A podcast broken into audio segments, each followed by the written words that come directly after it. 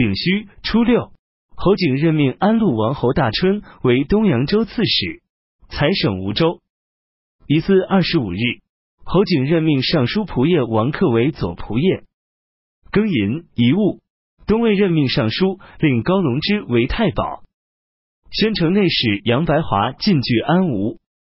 侯景派遣于子越率众攻打安吴，没打下。东魏邢台新树带兵入境进犯，围困阳平，没打下。侯景娶简文帝的女儿丽阳公主，非常喜爱她。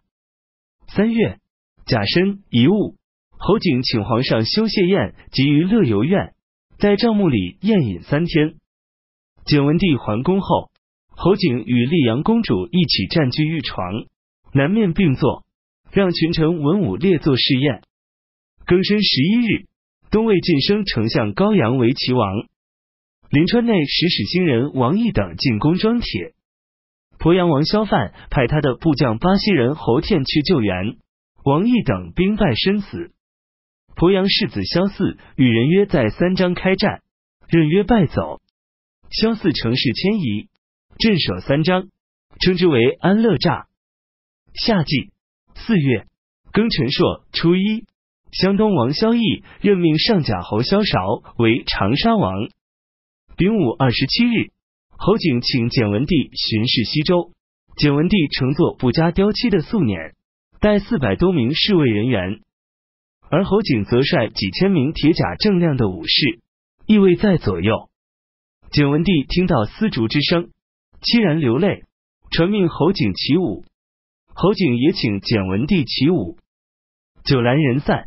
简文帝在床上抱着侯景说：“我心里念着丞相。”侯景回答说：“陛下如不念故我，我哪能得到现在的地位？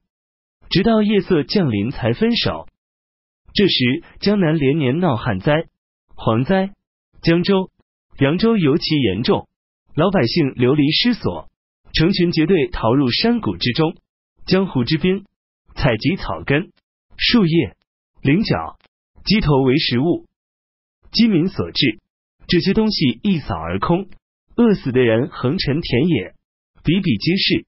富裕人家也没有吃的，一个个饿得鸟面骨形，穿着裸体衣裳，怀里藏着珍珠美玉，俯伏在床围之间，等待死亡。千里之内，炊烟断绝，人迹罕见，白骨成堆。像丘垄一样。